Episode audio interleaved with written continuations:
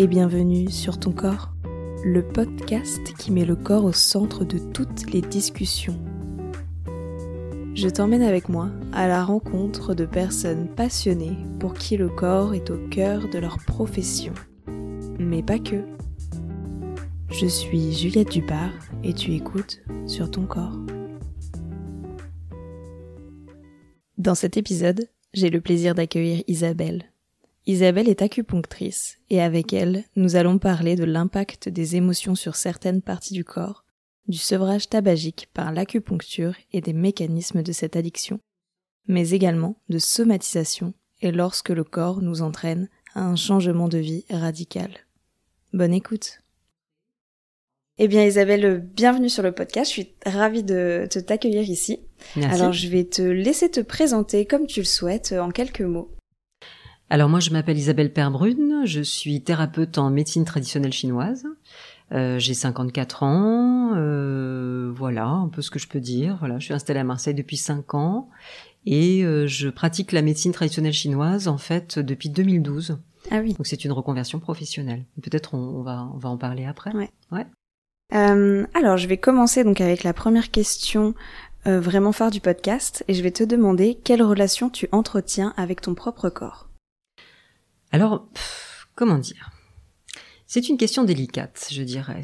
Euh, la relation avec son propre corps, je crois qu'elle a été évolutive dans ma vie. C'est-à-dire que jusqu'à ce que mon corps euh, se manifeste parfois dans la difficulté, j'avais tendance à l'oublier.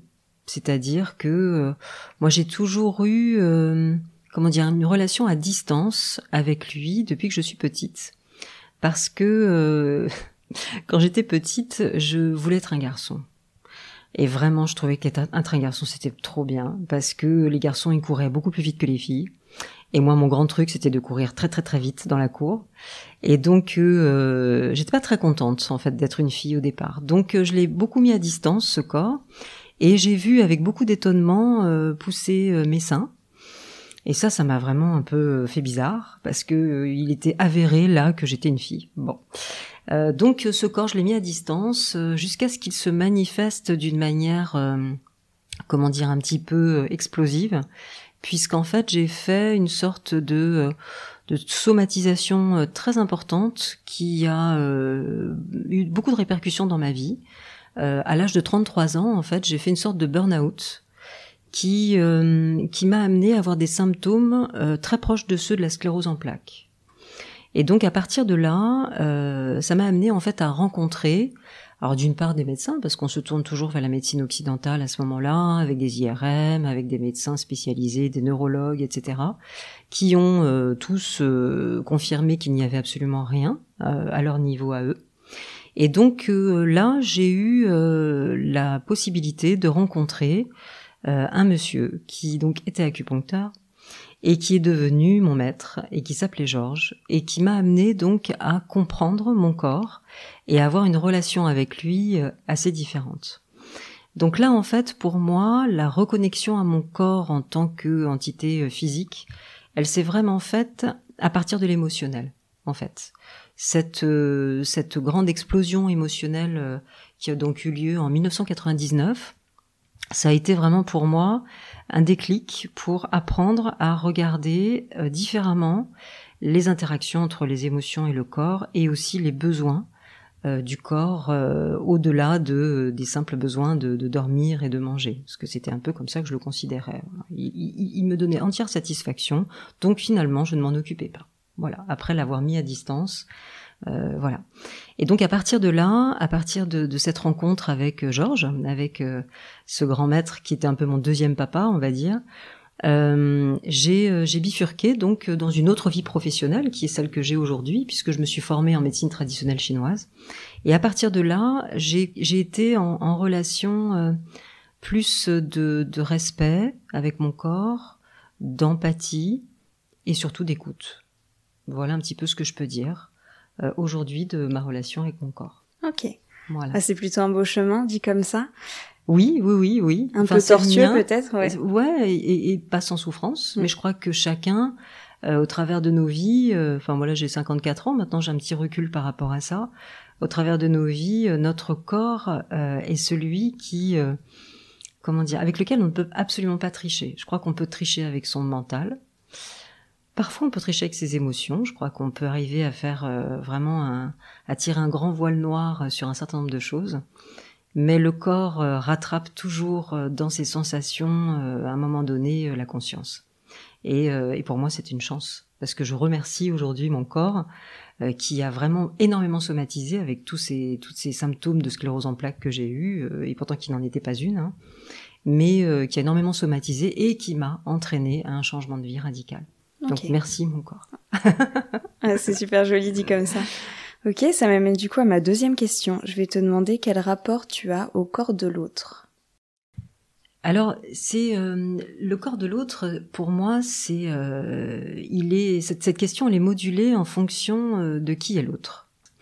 Parce que en réfléchissant à cette question, je me suis rendu compte que j'entretenais un rapport au corps de l'autre très différent en fonction de si l'autre est dans mon intimité, euh, d'amour euh, familial, euh, etc. Ou si l'autre est, un, est une personne que je vais soigner. globalement, il y a quand même un point commun entre tous ces corps, c'est que je les ai, j'ai une relation avec avec eux qui est une relation de d'empathie, d'attention, ça c'est sûr. Mais avec le corps de mes proches, j'ai une relation presque, j'allais dire, animale. Très souvent, je me rends compte que quand euh, il se passe trop de temps euh, où j'ai pas vu mes enfants, euh, j'ai besoin de les respirer. J'ai besoin de respirer le corps, en fait. J'ai besoin d'être en contact avec avec la chaleur, avec l'odeur. Il y a vraiment quelque chose de, très archaïque dans ma relation au corps de mes enfants. c'est un peu la même chose avec dans ma relation d'amour. Il y a quelque chose qui est aussi dans la dans la dans la perception sensorielle qui est très forte. Avec ma maman, bien sûr, avec ma sœur d'une certaine manière, dans le toucher davantage. Alors voilà la relation que j'entretiens avec le corps de l'autre, qui est plus euh, dans la sensualité, une forme de, de, de, de, côté un peu animal comme ça. Alors par contre, si j'accueillais mes patients comme ça, je pense que j'aurais quelques soucis. ça c'est sûr. Euh, le corps, la relation que j'ai au corps de mes patients, c'est une relation de profonde écoute. En fait, euh, quand je les reçois, il y a déjà une observation, euh, du corps, en particulier évidemment du regard, du visage, mais aussi de la posture. Et puis il y a le toucher. Et puis après il y a euh, euh, comment dire le, contact avec mes outils thérapeutiques, en particulier avec les aiguilles, puisque je pratique essentiellement l'acupuncture. et le massage. Donc il y a tout ce rapport qui est effectivement quand même charnel, mais surtout d'empathie, de profonde écoute, de respect, et euh, je dirais que je perçois de plus en plus maintenant que j'ai une expérience professionnelle qui, euh, qui se nourrit euh, de, de, toutes ces rencontres. Il y a aussi une perception du corps de l'autre presque dans mon propre corps, parfois. Avec certaines personnes, pas avec tout le monde. Mais avec certaines personnes, il y a comme une, une fusion, parfois. Ok, alors ça, ça m'intéresse parce que, euh, en fait, on peut le Enfin, moi, je le perçois de plusieurs manières quand tu dis ça comme ça. Et genre, chez toi, ça se traduit comment, du coup? Ce, ce fait, c'est quoi? C'est de l'empathie? Ou c'est encore un truc différent quand tu parles de connexion? Ah, c'est encore différent. Ok. C'est-à-dire que je distingue l'empathie qui est vraiment, euh, comment dire, l'ouverture du cœur, hein, en fait, à, à tout ce qu'exprime la personne en face et tout ce qu'exprime son corps. Mais euh, au-delà de ça, il y a une forme de, de fusion qui dépasse, euh, comment dire c'est comme si, euh, en fait, il y a, comme si euh, je, sentais, comme si je percevais l'histoire euh, de ce corps, en fait, au, travers d'images, parfois, en particulier quand j'ai les mains sur la tête des patients, parce que peut-être j'aurai l'occasion d'en parler après, mais quand je soigne, en fait, je, fais un diagnostic, je plante les aiguilles, et ensuite, une fois que les aiguilles sont plantées, le temps que les aiguilles fassent leur boulot, en fait, je me mets à la tête des patients et je me mets en écoute. Voilà de ce qui se passe et en fonction de ce que je sens je bouge les, mains des endroits particuliers du, crâne de la personne. Et en particulier quand je suis là je suis en, fusion parfois avec cette personne et j'ai des images qui viennent. Voilà des images sur je sais pas des souvenirs peut-être euh, de, leur vie des, personnages importants et, donc du coup quand je reçois ça et que ça me paraît important d'en parler pour débloquer peut-être quelque chose dans le corps au niveau de, l'énergie je leur en parle après, en leur demandant si effectivement, voilà, est-ce que vous avez eu, par exemple, là récemment, j'ai eu une image assez forte d'un chien qui semblait être très agressif. Et donc j'ai posé la question est-ce que, voilà, dans votre histoire, il y a eu Et effectivement, il y avait eu. Donc c'est ça que j'appelle en fait cette fusion parce que j'ai comme une espèce de dématérialisation de mon corps et de celui de l'autre quelque part. Il y a une connexion qui est autre, en fait, sur un autre plan que le plan euh, simplement de la relation, je dirais. Je sais pas où ça se place. Hein. Ouais, mais c'est super intéressant. C'est euh, parce que t'es pas la seule à m'avoir parlé d'un truc comme ça. Mhm. euh, du coup, euh, mon ostéo Benoît que j'ai également interviewé, il m'a déjà parlé de ça aussi, mhm. que des fois il y avait des images qui qui venaient, qui surgissent. Ouais. Et mhm. et des fois il en parle à la personne quand il sent que c'est le bon moment, et des fois il il en parle pas parce que c'est ça. Voilà, parce qu'on reste aussi dans l'intimité quoi. Exactement. Et vraiment, ça dépend là de la relation mm. avec le patient, tout à fait. Mm. Ok, wow, bah c'est c'est super intéressant. Je pensais pas que, tu vois, parce que l'acupuncture, je vois ça quand même comme un truc qui est très, euh, ou même la médecine chinoise, même si c'est très holistique, je vois aussi ça un petit peu comme, euh, voilà, très dans la matière, si j'ai. Absolument. Mm-hmm. Alors que là, ce que tu viens de dire, c'est euh, complètement une autre dimension. Mm-hmm. Mm-hmm. Mais ouais, très intéressant. C'est un super complément. Parce que je crois que, enfin, pour conclure sur cette sur cette question, ce que tu dis m'évoque le fait que, au-delà de la technique qu'on apprend. Euh, j'avais une prof que j'aimais beaucoup qui s'appelait Hélène et qui m'a dit un jour où je doutais beaucoup avant de m'installer, euh, elle m'a dit euh, on soigne avec ce qu'on sait, mais on soigne aussi avec ce qu'on est. Et je crois que c'est ça qu'on apporte en fait dans nos soins, comme tu dis, la médecine traditionnelle chinoise, c'est une médecine euh, hospitalière, hein, donc elle est, très pragmatique, elle est très proche de la matière, comme tu dis, même si elle a un fondement hein, qui est très spirituel au travers du taoïsme, mais la façon dont moi je l'ai apprise, en tout cas, c'est une médecine très, très hospitalière, très pragmatique. Euh, et en même temps, voilà ce qu'on apporte dans le soin, c'est évidemment ce qu'on est, avec sa capacité euh, propre d'être humain à être en lien avec l'autre, voilà, ou pas. Hein. Il y a des patients avec lesquels il ne se passe pas grand-chose. Mais il y a d'autres patients avec lesquels il y a ce genre de, relation au corps euh, et à l'esprit. Ok. En fait. Ouais. C'est très intéressant. Et du coup, j'aimerais bien que tu détailles un petit peu, euh, un petit peu plus ton parcours de vie, d'où tu pars et comment t'en es arrivé là? Alors mon parcours de vie. En fait, euh, quand j'ai été en âge de, de, de, de, choisir ma voie professionnelle, il y a, il y a deux axes qui m'ont toujours passionné. D'une part la littérature et d'autre part le soin. Alors, au départ, moi, je, suis née en 1967, hein, donc j'ai eu 18 ans en, 85. J'ai passé mon bac en 85 et euh, j'étais une glandeuse extraordinaire, avec des capacités, fort heureusement. C'est comme ça que j'ai eu mon bac, avec mention. On se demande comment, mais bon. Et, euh, et je me suis dit, la seule manière de, de, de, de faire du soin, c'est de faire des études de médecine. C'était absolument impossible pour moi d'envisager d'être une taupe. Euh, pendant sept ans euh, à travailler, à cravacher, etc. C'était pas possible. Donc je me suis euh, plutôt lancée vers la littérature qui me paraissait plus abordable en termes de rythme de travail. En effet. Donc euh, bah voilà, j'ai fait des études de lettres à la Sorbonne à Paris. Ensuite j'ai eu mon CAPES. J'ai donc été enseignante de lettres pendant 20 ans dans différentes régions de, de, France, en particulier donc en Lozère où je me suis fixée, où j'ai donc fondé une famille, etc. Et puis, comme je le disais tout à l'heure, euh, j'ai fait une sorte de, burn-out, en fait, en 1999, euh, qui s'est manifesté, alors un truc tout con, en fait, j'ai eu une forme d'angine euh, au mois de septembre, juste avant la rentrée scolaire. Avec une insolation par-dessus. C'est-à-dire que j'ai, voilà, j'avais pris le soleil, j'étais pas bien, j'avais la gorge enflammée, etc. J'avais fait appel à un médecin généraliste qui m'avait donné des corticoïdes, hein, de la cortisone à prendre pour désenflammer. Et avec beaucoup d'imprudence, euh, je m'étais mise au soleil. Et là, j'ai donc eu toute une série de, d'effets euh, physiques reliés aussi à euh, la, la, la, le manque d'envie totale de retourner au boulot parce que j'en pouvais plus en fait de ce travail, euh, qui a fait que j'ai été en arrêt maladie pendant trois mois avec voilà un, énorme sentiment de de d'être envahi par la peur euh, de la grosse maladie, euh, la peur de mourir, ou tout au moins la peur de me retrouver en fauteuil roulant puisque je développais des symptômes de sclérose en plaques, avec des picotements partout autour des lèvres, des sensations de paralysie au niveau des membres supérieurs, euh, de l'insomnie, enfin il y a vraiment beaucoup beaucoup de choses très très compliquées pour moi. qui m'ont amené à consulter là un psychiatre. Et ce psychiatre a eu l'intelligence de ne pas me mettre sous médicaments. Et il m'a suivi euh, très régulièrement, une fois toutes les semaines, je crois, dans les premiers temps.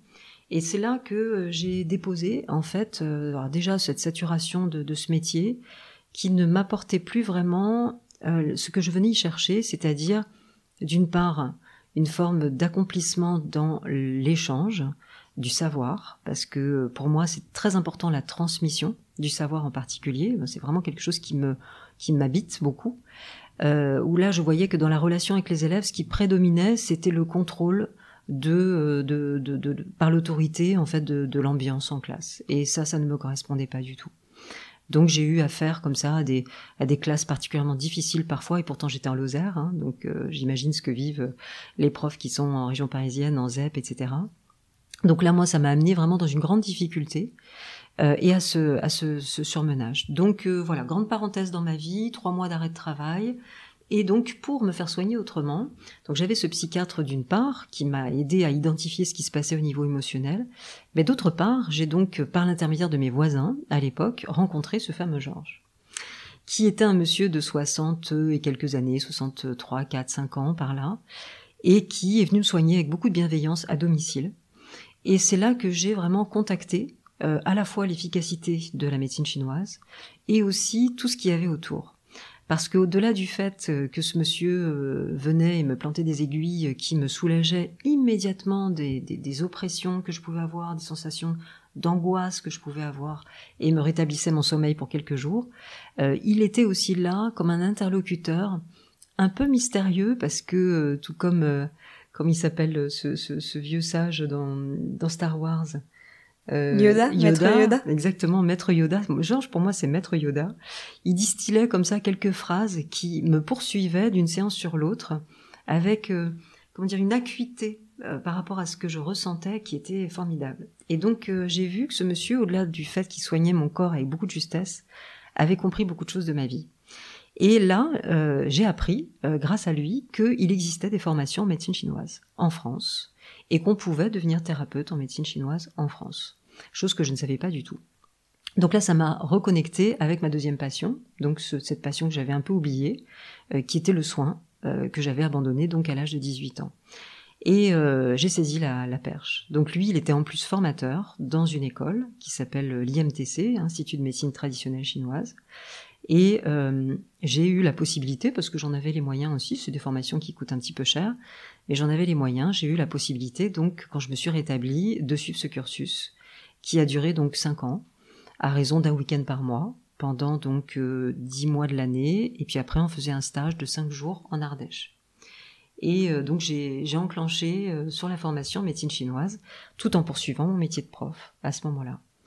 Et donc voilà, je me suis formée. Mon projet professionnel s'est comment dire concrétisé, pas forcément à ce moment-là, enfin pas au début. Voilà, c'était plus en fait une manière de me rétablir avec des choses qui me faisaient pétiller un peu le cerveau, qui me refaisaient recontacter en fait des choses en moi que j'avais oubliées au niveau du soin. Et puis surtout, ça m'a appris à avoir une autre relation avec mon corps et à comprendre mon corps différemment grâce à cette médecine énergétique. Donc euh, voilà, je suis allée apprendre des choses dans un premier temps et puis je dirais que au bout de trois ans, le projet professionnel s'est vraiment concrétisé et euh, j'ai eu envie euh, là de, basculer, hein, véritablement. Et puis, euh, ça c'était donc en 2003.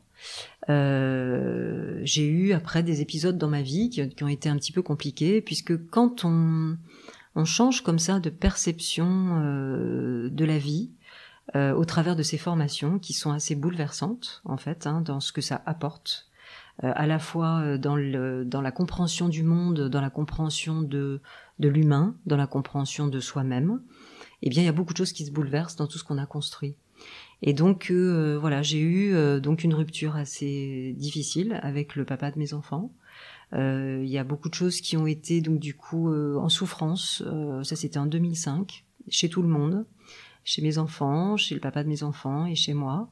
Ça a été compliqué, donc je n'ai pas pu aboutir en fait dans mon projet professionnel à ce moment-là, même si j'ai terminé ma formation en fait en médecine chinoise. Donc je suis allée en Chine euh, pour euh, voir ce qui se passait à l'hôpital véritablement pour comprendre hein, comment les Chinois vivaient leur propre médecine et pas avec la, version un peu édulcorée, idéalisée qu'on en a en Occident. Donc ça, ça a été très formateur pour moi, mais c'était pas le moment pour moi en fait de, nourrir ce projet professionnel. Donc j'ai mis ça un peu entre parenthèses. Je suis retournée dans l'éducation nationale. J'y ai vécu quelques années pas évidentes encore. Euh, mais j'ai survécu, on va dire, et puis j'ai reconstruit une stabilité euh, émotionnelle. Mes enfants sont allés mieux, euh, moi aussi, leur papa également. Et donc là, il y a des étapes qui se sont franchies. Et enfin, en 2012, après avoir repris en fait une partie de ma formation et avoir aussi, comment dire, fait des, soins à domicile pendant deux ans, j'ai repris la formation en 2010. Et donc en 2012, j'ai eu l'occasion de m'installer.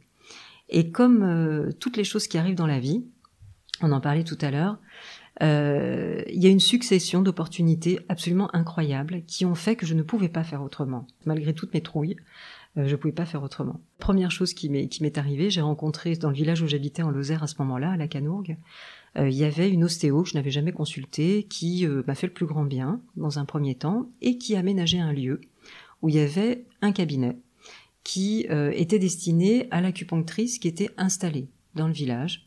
Le lieu était en, comment dire en construction. Et donc euh, cette femme qui devait occuper ce lieu, en fait, avait décidé de partir à Bordeaux.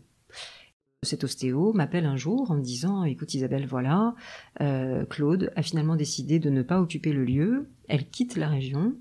Est-ce que ça t'intéresserait de racheter sa patientèle et de t'installer dans le bureau que je suis en train de construire à côté de moi dans ma maison?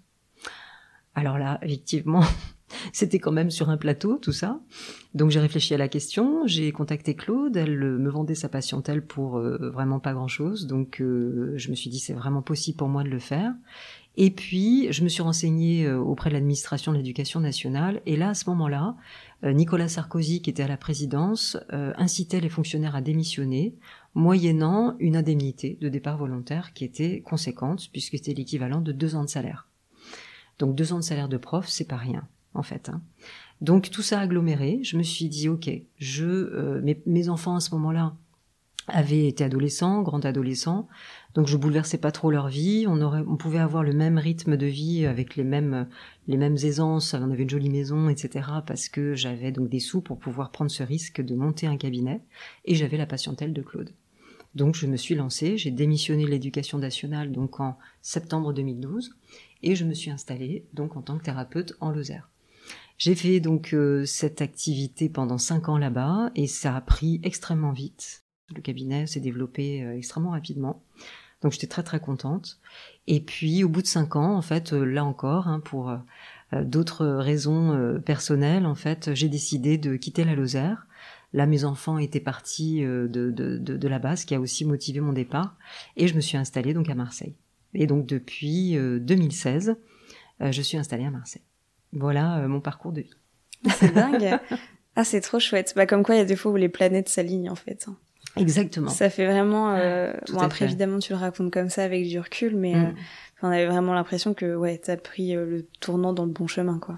Oui, il fallait à un moment donné les choses qui se proposent. Je crois qu'il faut les attraper. Euh, moi, j'ai toujours pris le, enfin mon mon axe en fait, euh, je crois au fur et à mesure de ma vie, c'est vraiment d'une part d'avoir l'exigence vis-à-vis de moi-même, d'être toujours comment vigilante à être heureuse. Je crois que ça c'est quelque chose de très important. Mais la notion de bonheur, elle évolue avec le temps aussi. C'est pas la même chose être heureuse à 20 ans, à 25, à 30, à 40 et à 50. Mais par contre, c'est toujours une exigence que j'ai. C'est de peser ce qui va me rendre heureuse. Et je crois qu'il y a deux axes principaux euh, qui rendent heureux, enfin en tout cas pour ma part. Il y a évidemment euh, l'équilibre émotionnel, amoureux, euh, familial, mais il y a aussi l'accomplissement personnel au travers de sa vie professionnelle. Et, euh, et ça, c'est fondamental parce qu'on a vraiment la main là-dessus, je crois. Euh, moi, j'ai beaucoup de chance. Hein. J'avais les moyens de me payer ces formations. Euh, j'ai eu donc cette opportunité. mais il y a aussi, enfin moi, je, je, crois aussi à, un chemin qui qui se présente pas pour rien parce qu'on a aussi une place dans le monde qu'on se donne mais qui euh, peut-être aussi est un peu prédestiné. Enfin, je sais pas si on peut dire ça, mais il y a il y a un truc qui nous est, euh, à mon avis, proposé un peu toute notre vie. J'ai l'impression qu'il revient régulièrement, et là, moi, je l'ai concrétisé par ce métier euh, aujourd'hui. Ok. C'est une belle vision de la vie. Enfin, moi, j'adhère totalement à ça. De toute façon, je vis pour ces histoires. J'adore ça. Et, euh, et, du coup, j'aimerais bien rentrer un petit peu plus dans le vif du sujet et te demander euh, qu'est-ce que c'est l'acupuncture et qu'est-ce que c'est du coup la médecine traditionnelle chinoise? Parce que je me dis que l'acupuncture, je pense que tout le monde voit à peu près ce que c'est. Mhm. Tu vois, le truc des aiguilles. Mhm. Mais en fait, comment comment ça marche en fait? Comment qu'est-ce que c'est? Comment ça fonctionne? Alors, il faut savoir que l'acupuncture, c'est une des méthodes thérapeutiques de la médecine chinoise. La médecine chinoise, en fait, c'est un ensemble bien plus grand, avec euh, une théorie qui est fondée euh, depuis la nuit des temps, hein, depuis euh, notre première œuvre, notre première œuvre théorique, elle a été compilée, on va dire, parce que c'est un assemblage en fait de textes en moins de 250 donc en 250 avant Jésus-Christ. Donc c'est vraiment une médecine traditionnelle qui a beaucoup, beaucoup, beaucoup d'expérience et qui a une théorie qui est extrêmement solide. Donc c'est pas de la magie, Hein, c'est pas, c'est beaucoup d'expérience, beaucoup d'expérimentation, beaucoup d'empirisme et une théorie qui est euh, très euh, très élaborée. Donc ça c'est la première chose. Euh, c'est une médecine qui est énergétique. Pour vulgariser un petit peu les choses, qu'est-ce que ça veut dire une médecine énergétique? Ça veut dire qu'évidemment on a un corps de chair, de sang, d'os, de tendons, enfin tout ce que on connaît hein, de notre corps en médecine occidentale, une physiologie avec des organes entrailles bien sûr, mais par-dessus, entre guillemets, ce corps physique, anatomique, concret, il y a un réseau qu'on appelle le squelette énergétique, qui est constitué de ce qu'on a appelé avec une mauvaise traduction les méridiens d'acupuncture. Ce sont en fait des entrelacs on pourrait matérialiser ça un peu comme des canaux à l'intérieur du corps. Ils sont au nombre de 12, hein, des canaux principaux. On en rajoute deux qui sont des canaux aussi importants hein, qui portent l'énergie yin et yang, hein, puisque c'est vraiment euh, la base de notre médecine, c'est cet équilibre yin-yang. Donc il y en a 14, hein, deux en plus.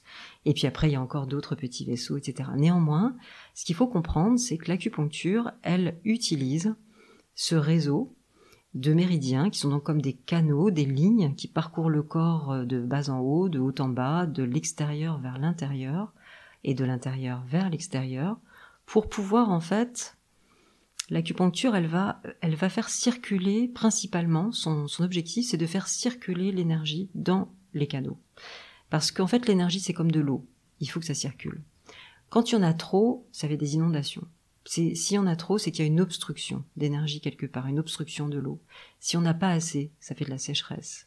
Et en fait, le, le but de l'acupuncture, c'est de rééquilibrer l'énergie pour qu'elle circule correctement partout dans les canaux, partout dans les méridiens. Pour euh, comprendre un petit peu euh, tout ça, euh, il faut peut-être comprendre que le, corps en médecine chinoise, il est traversé par de l'énergie qu'on appelle de l'énergie du macrocosme, hein, de notre extérieur. Donc on subit l'influence des saisons. Hein, voilà, aujourd'hui on est dans le printemps, on est dans l'énergie du foie, en médecine chinoise. Parce que, en fait, tous les organes entrailles, euh, donc tous les méridiens d'acupuncture sont reliés hein, aux organes entrailles à l'intérieur du corps, et tous les organes entrailles sont reliés à l'extérieur de notre corps, à l'énergie du macrocosme, par les méridiens. Et donc du coup, chaque saison est en lien avec un organe à l'intérieur de notre corps. Donc là, on rentre dans la saison du foie, puisque c'est la saison du printemps. Et puis en été, on sera en relation avec l'énergie du cœur. Et puis à l'automne, on sera en relation avec l'énergie du poumon. En hiver, l'énergie du rein. Et puis il y a une, autre saison qu'on appelle l'intersaison, qui fait la jonction entre toutes, entre nos quatre saisons, va nous mettre en relation avec l'énergie de la rate, pancréas, estomac. Donc en fait, l'acupuncture, c'est au-delà des petites aiguilles qu'on place à l'intérieur du corps, enfin sur le corps, c'est euh, en particulier euh, agir sur cette interaction permanente qui, qui fait que notre corps est en relation avec l'énergie extérieure, mais aussi évidemment avec les blocages ou avec les euh, comment dire les, les, zones de vide qui peut y avoir euh, parce que notre corps fonctionne pas toujours très très bien. Donc les organes produisent aussi des dysfonctionnements énergétiques qui vont se traduire à l'intérieur des méridiens. Donc voilà, nous on interagit avec euh, cette, cette logique du corps énergétique grâce à l'acupuncture. Ok. Et du coup, c'est à ça qu'elles servent en fait les aiguilles, c'est à justement aller euh, sur un point précis, j'imagine, d'un méridien pour rééquilibrer euh, Exactement. le tout. Donc il y a 365 points d'acupuncture sur les méridiens. Euh, donc autant de, points que de jours dans l'année, hein, c'est joli. Ah ouais, c'est fou. Voilà. Et puis les points ont tous une fonction particulière. et donc du coup, on va utiliser spécifiquement ce point-là sur ce méridien-là quand on euh, perçoit chez la personne qu'il y a un déséquilibre de cet organe ou de ce méridien d'acupuncture. Et donc on va planter une aiguille qui donc a un manchon en cuivre. Hein, il, y a, un corps d'aiguille qui est en, métal blanc. Hein. dans la tradition, elle était en or, hein, cette aiguille, ou en argent. Maintenant, c'est évidemment beaucoup moins précieux que, que ça. Et le manchon en cuivre, en fait, nous permet vraiment de saisir de l'énergie. C'est un petit peu comme de l'électricité. en gros, c'est conducteur. Et donc on va, grâce au point d'acupuncture, débloquer ces flux d'énergie ou au contraire et favoriser le, la, comment dire, la tonification de l'énergie à l'intérieur du, méridien. On va, capter de l'énergie externe pour en rentrer à l'intérieur. Mm. Donc voilà un petit peu le, principe euh, de l'acupuncture. Donc les aiguilles, ce serait un peu des sortes de canaux? Exactement, c'est des capteurs en fait. Hein. C'est des capteurs, des diffuseurs. Des antennes. Voilà, des antennes. ah, c'est génial. Ah ouais, bah, tu vois, j'avais pas du tout euh, cette vision-là. Alors que pourtant, je m'intéresse à tous ces trucs-là et hmm. je pensais pas que les aiguilles euh, servaient à ça. C'est ça. Enfin, moi, je m'imaginais qu'elles servaient à, par exemple, détendre un muscle. Alors ça peut. Effectivement, ça peut aussi. On peut très bien utiliser les aiguilles d'acupuncture en dehors des méridiens, hmm. sur des zones qu'on appelle des zones HE, qui sont des zones de douleur. Donc on va piquer ce qu'on appelle les points HE chez le patient on palpe et on dit là c'est douloureux, ok, c'est pas sur un méridien, tant pis, on peut mettre une aiguille là. Et on peut rajouter sur les aiguilles parce que dans la tradition chinoise, on ne parle pas d'acupuncture seule, on parle toujours d'acupuncture moxibustion. La moxibustion, c'est un, c'est une technique qu'on rajoute à l'acupuncture qui consiste en fait à mettre sur les aiguilles des petits rondins qui font la taille, on va dire, d'une grosse cigarette ou carrément d'un cigare, hein, ça peut être aussi assez gros, sont des rondins qui font à peu près un centimètre de long, à l'intérieur desquels on a fait sécher une plante qui s'appelle de l'armoise et qu'on va enflammer. Donc on met ce petit rondin sur l'aiguille, qui elle-même est mise dans un point d'acupuncture spécifique, et on va faire brûler cette armoise qui va dégager une odeur assez forte, hein, assez âcre, mais surtout qui va faire chauffer l'aiguille. Et donc au travers de l'aiguille, on va faire rentrer de la chaleur dans le point d'acupuncture pour faire rentrer de l'énergie yang, puisque le yang, c'est la chaleur. Et donc quand la personne a de la frilosité, ou quand elle a une douleur dont on voit qu'elle est améliorée à la chaleur, hein, les gens nous disent, oui, quand je me passe la douche chaude dans le dos, ça fait du bien. Bon. Donc on se dit, nous on sait que cette chaleur-là, cette, ouais, cette chaleur, elle va soulager la personne. Et donc on peut piquer le fameux point HE dont on mhm. parlait tout à l'heure et rajouter de la moxibustion par-dessus pour faire rentrer de la chaleur à l'intérieur de la zone ou dans le point d'acupuncture si jamais le, yang est déficient sur un organe. Ok. Euh, ça doit être impressionnant, ça comme, euh, enfin, pour les gens qui n'ont jamais fait, ah ouais, c'est rigolo. Alors il n'y a pas de flamme, il y a que, que de la que fumée. La ouais. Mais oui, c'est assez, assez, étrange. Oui. Et je vais peut-être te poser aussi la petite question, euh, la petite question qui revient souvent. même j'ai regardé sur les forums d'acupuncture, etc. C'est est-ce que ça fait mal?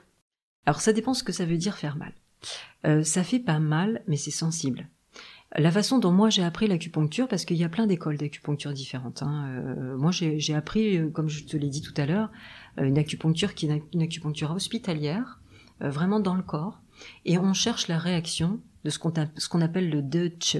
Le Deutsche, c'est quand on a saisi l'énergie, en fait. Donc on pique et on travaille légèrement l'aiguille de manière à ce que la personne ressente une petite décharge électrique ou le sentiment qu'il se passe quelque chose autour de l'aiguille, comme s'il se resserrait de l'énergie autour de l'aiguille, ou tout simplement une petite sensation à la puncture qui peut être un petit peu, euh, un petit peu désagréable.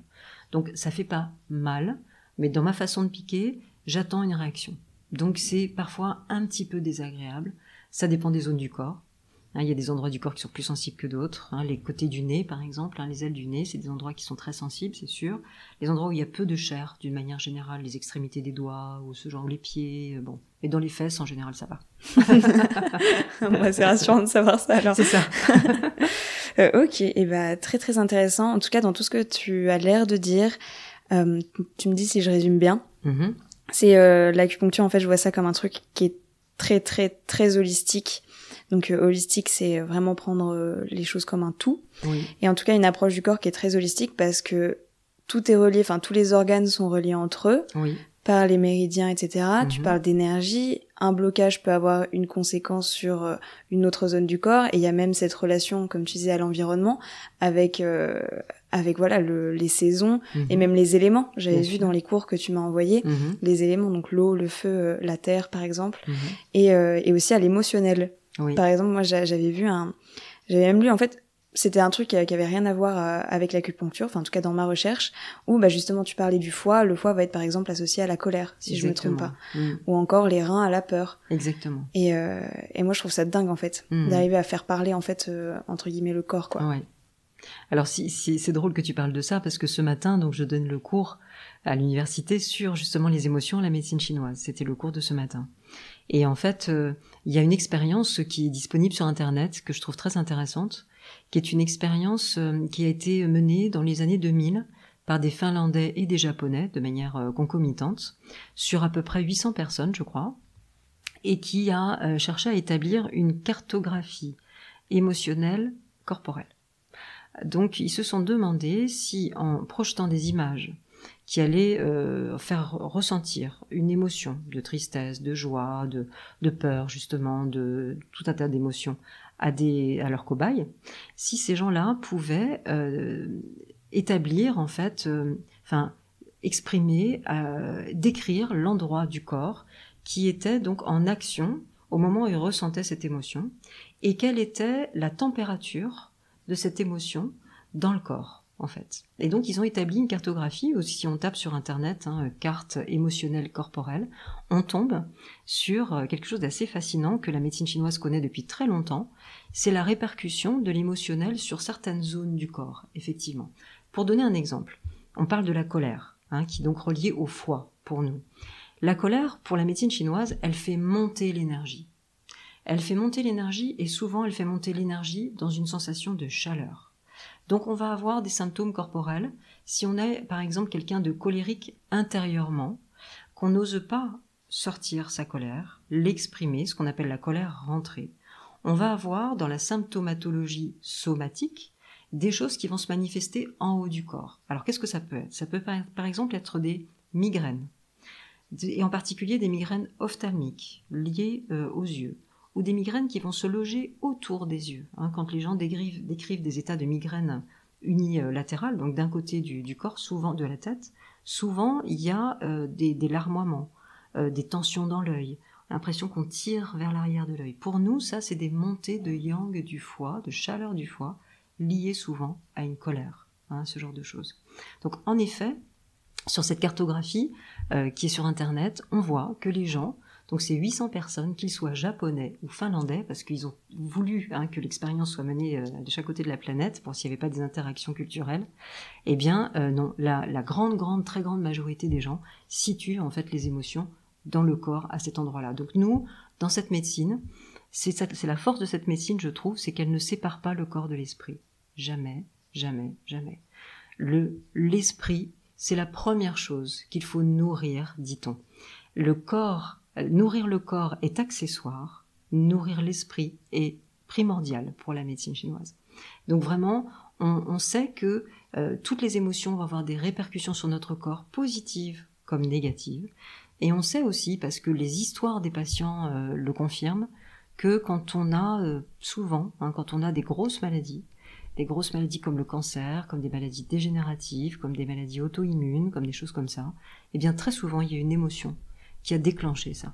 Alors il y a souvent un terrain, hein, il n'y a pas que l'émotion.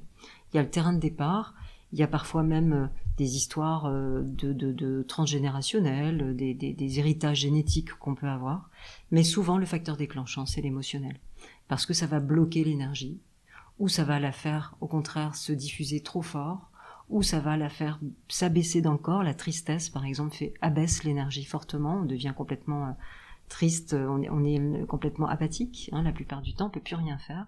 Donc il y a des répercussions de l'émotion sur le corps. Et ça, la médecine chinoise donc la, connaît ça depuis la nuit des temps et euh, traite ça depuis la nuit des temps. Donc euh, c'est la force de la médecine chinoise, ça, mm. vraiment. Ouais, c'est fou, comme quoi. Euh, et c'est ça, tu, tu m'enverras euh, cette euh, cette étude, je la mettrai dans dans la description de l'épisode pour ceux qui ont envie de d'aller regarder ça, parce que mhm. franchement, super intéressant. Et et oui, en fait, on se rend compte. Enfin, nous, on n'a pas du tout cette vision-là, quoi.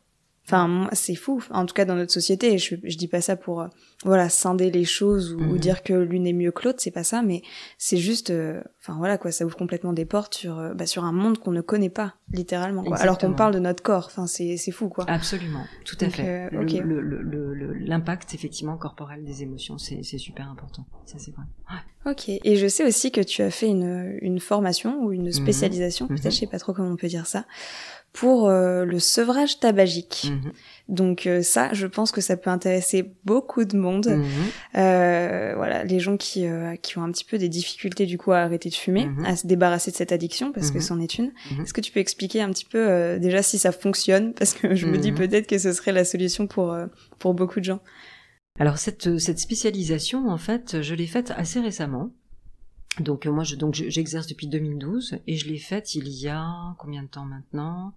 2017, je pense. Donc ça fait quatre ans que j'exerce, euh, que je propose cette spécialisation. En fait, c'est en arrivant à Marseille. À chaque fois que je distribuais mes flyers pour me faire euh, connaître, j'allais chez les commerçants, j'allais chez les médecins, j'allais chez, etc. Quand on arrive quelque part et qu'on reforme un cabinet, hein, euh, voilà, tu le sauras peut-être. Il hein, faut se faire connaître. Et donc, du coup, à chaque fois, on me demandait mais est-ce que, est-ce que la médecine chinoise, euh, ça fait arrêter de fumer? Alors je disais oui, effectivement, parce que moi j'avais appris ça. Mais c'est quelque chose qu'on m'avait très très peu sollicité en Lozère, vraiment très peu. Et donc, euh, en, avec, avec cette question qui revenait en permanence, je me suis dit, ok, il faut que je me reforme, en fait, dans cette spécialisation. Et j'ai vu qu'il y avait une femme qui s'appelle Karine Simon, qui est quelqu'un qui est une infirmière et qui proposait, en fait, une vision euh, qui se basait sur la tradition chinoise, mais qui apportait euh, aussi l'expérience de la tabacologie euh, occidentale, mais aussi tout ce qu'on comprend maintenant grâce aux neurosciences sur les mécanismes de l'addiction. Et ça m'intéressait beaucoup de, de, faire comme ça une espèce de mix entre des choses que moi j'avais apprises en médecine chinoise, avec des points particuliers, mais aussi tout ce que pouvait apporter cette médecine occidentale et ses, et ses recherches. Et je trouve d'ailleurs qu'on est tellement plus fort quand on intègre tout ça. Euh, la médecine traditionnelle chinoise a euh, une puissance euh, que je, qui moi m'émerveille régulièrement, mais quand, enfin c'est pas mais, c'est et quand on y adjoint aussi des choses de la science, des recherches, il y a aussi des choses qui sont dans l'interaction extrêmement fortes. Donc je me penche sur, le, sur la question et je découvre donc Karine Simon et je contacte cette, cette femme qui est quelqu'un qui est elle aussi dans la transmission. Et donc elle me forme, effectivement. Alors en quoi ça consiste? La base traditionnelle euh, consiste en fait en deux points d'acupuncture, qui sont des points qu'on appelle les points Chiapi. S euh, C H I A P I. Ok, Chiapi, Chiapi, Chiapo. Enfin, souvent on me fait le truc. Voilà. Bon. Donc euh, les points Chiapi sont situés justement sur les côtés du nez. C'est des points qui sont très sensibles, qui sont un petit peu compliqués à trouver d'ailleurs quand on n'est pas habitué. Mais ces points-là, dans la médecine traditionnelle, ils sont utilisés depuis la nuit des temps pour sevrer les hommes à l'opium. L'opium, c'était un fléau hein, euh, en Chine, et donc euh, les empereurs successifs avaient demandé à leurs médecins de trouver des, solutions. Donc on a trouvé cette solution, ces points qui ne sont pas sur un méridien, qui sont hors méridien, mais rattachés au méridien la vésicule biliaire, parce que pour nous, la vésicule biliaire, c'est l'organe, enfin l'entraille qui euh, gère les addictions la plupart du temps. Bref.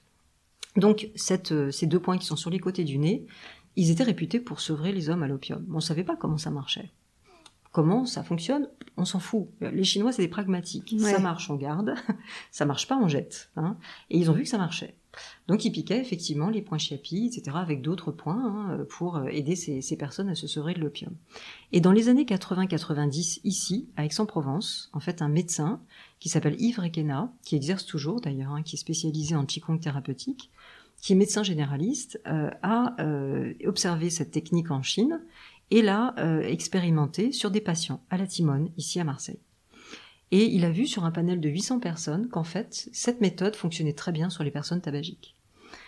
Donc, comment ça fonctionne? En fait, cette, ces deux points d'acupuncture, maintenant on le sait parce qu'on a fait des expériences sous IRM, en fait, hein, eh bien ces deux points d'acupuncture ont une interaction avec la production des endorphines dans le cerveau.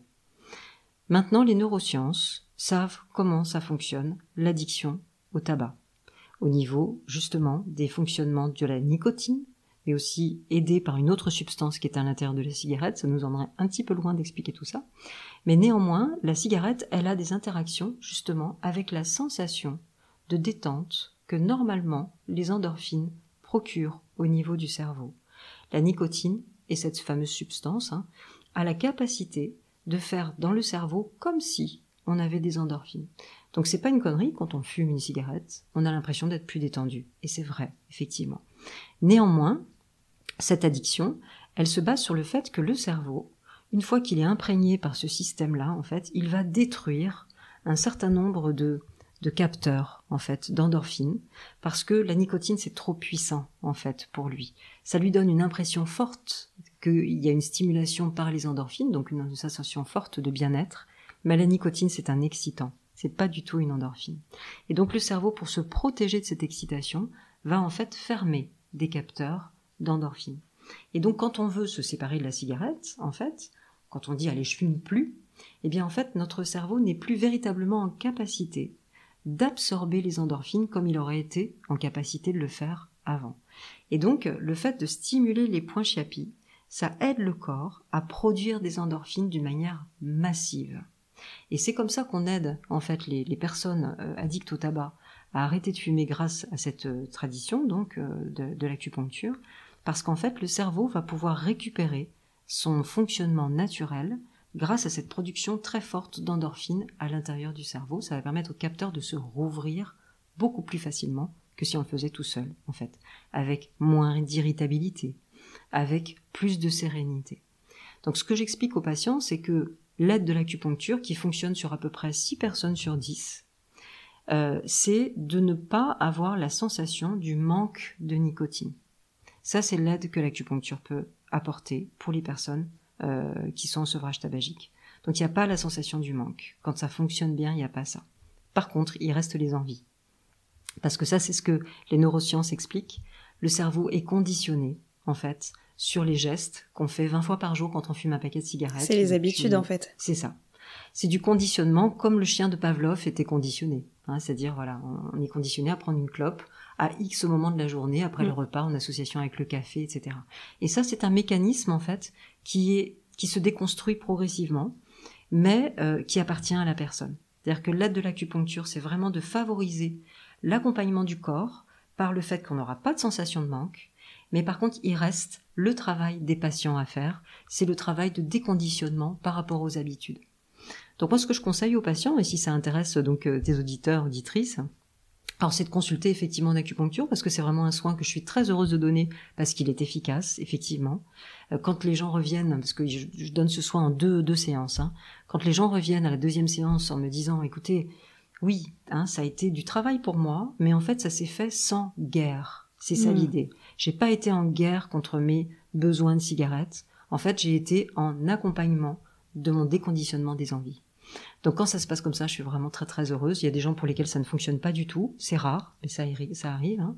Mais il y a des gens vraiment euh, pour lesquels ça fonctionne super bien et je suis très heureuse de donner ce soin.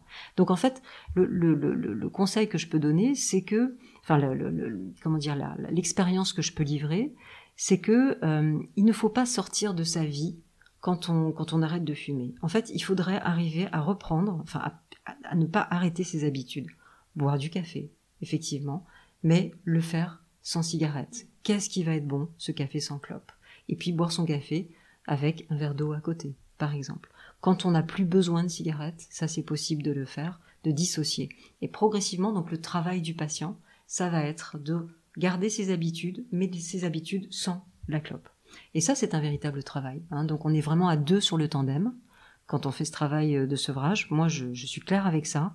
On fait pas de miracle. Personne ne fait de miracle. Que ce soit l'hypnose, que ce soit les patchs, que ce soit voilà, personne ne fait de miracle avec le, le, tabagique. C'est vraiment un travail à deux personnes. Mm. Vraiment, vraiment.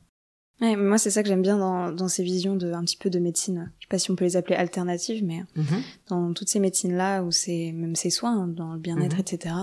De voilà, ce truc de, euh, il y a vraiment euh, comment dire, une relation entre le patient et, euh, et du coup l'accompagnant.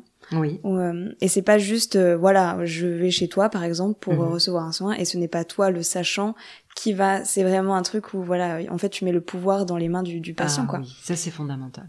Et euh, ouais, moi je trouve ça génial. Enfin moi c'est vraiment, et je trouve que justement ça, ça, ça me manque. Et euh, et c'est aussi un message que j'aimerais bien apporter, quoi, de dire. Mhm. euh, bah voilà quoi, le fait de choisir de faire le choix de guérir, mais même que ce soit juste euh, pour arrêter la cigarette Mhm. ou euh, ou d'une autre maladie ou d'une dépression par exemple, vraiment Oui. le fait de prendre le choix de de guérir et de se Mhm. soigner, c'est euh, enfin moi je suis sûre qu'il y a 50% du chemin qui est fait quoi. Bien sûr, bien sûr, et qui, qui appartient vraiment à la personne. Mm, c'est ça. Je, je pense que, en toute humilité, hein, et c'est pas de la fausse humilité, on est vraiment des, des canaux de, de guérison.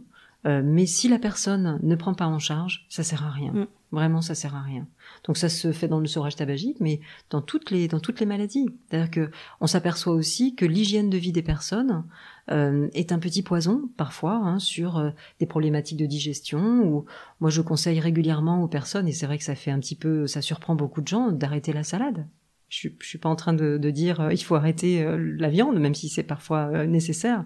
Mais euh, par exemple, dans tout ce qui concerne les, les ballonnements, euh, euh, l'impression de, de gonfler après les repas, des fatigues après les repas, si on mange de la salade tous les jours, faut arrêter la salade.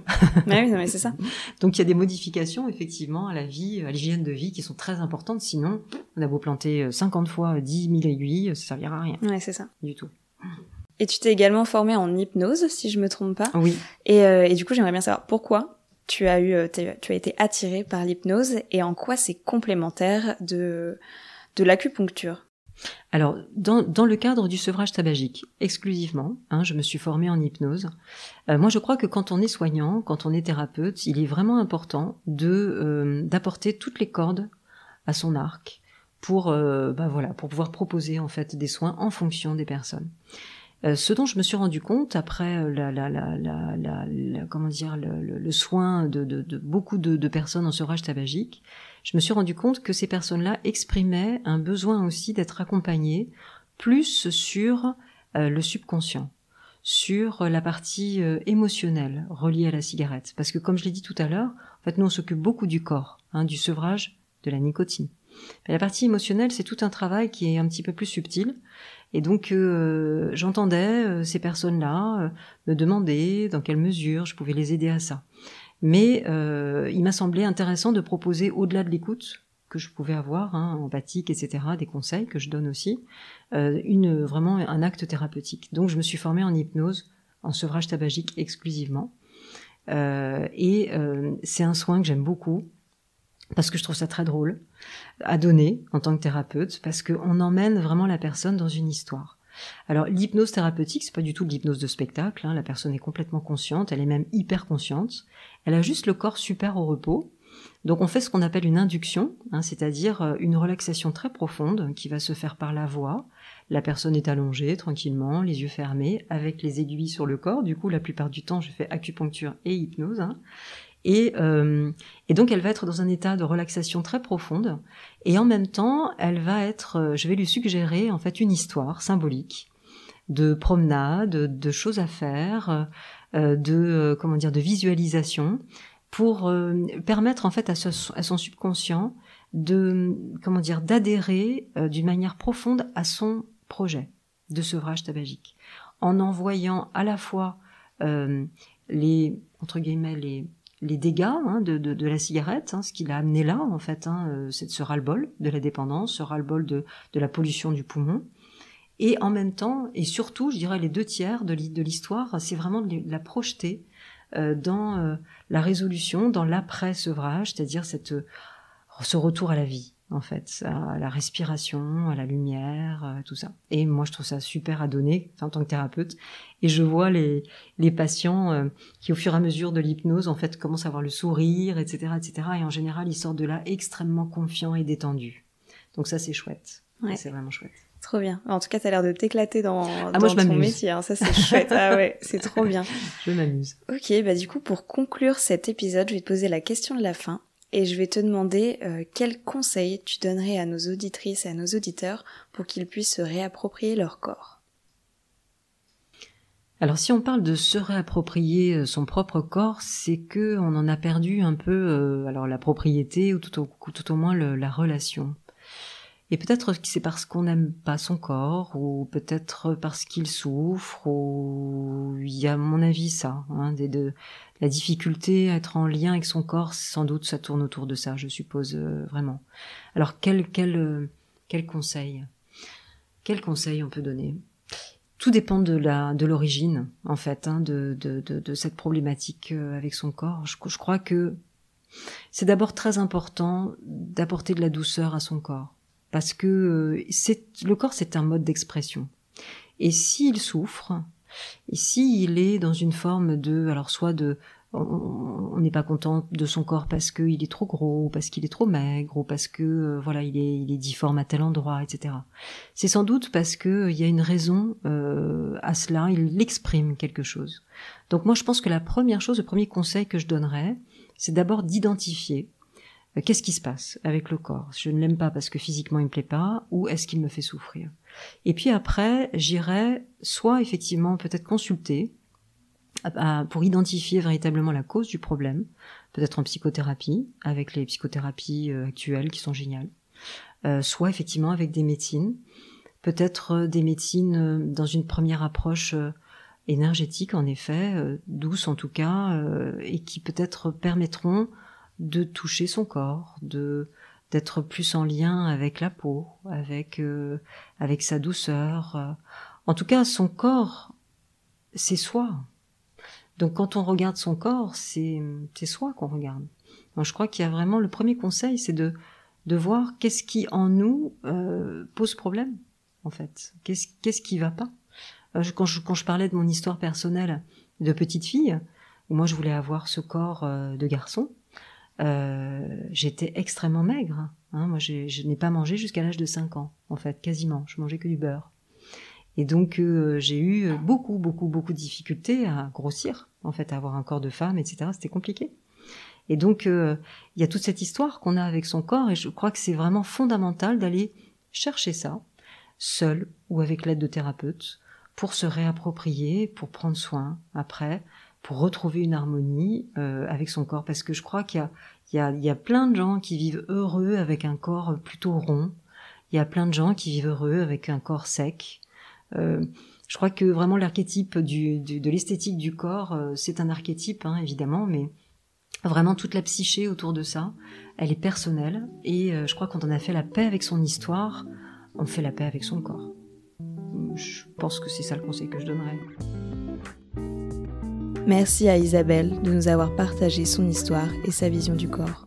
Et merci à toi de t'être rejoint à nous pour cette conversation. Si cet épisode t'a plu, n'hésite pas à le partager autour de toi et à me le faire savoir en me laissant un commentaire, en t'abonnant ou en me laissant une pluie d'étoiles. Si tu penses que ta voix a besoin d'être entendue, écris-moi un mail à l'adresse sur pour me raconter ton histoire et peut-être passer dans un épisode. Ce podcast t'appartient autant qu'à moi, alors faisons-le grandir ensemble. Tu peux également me retrouver sur Instagram, at sur ton corps. À très vite.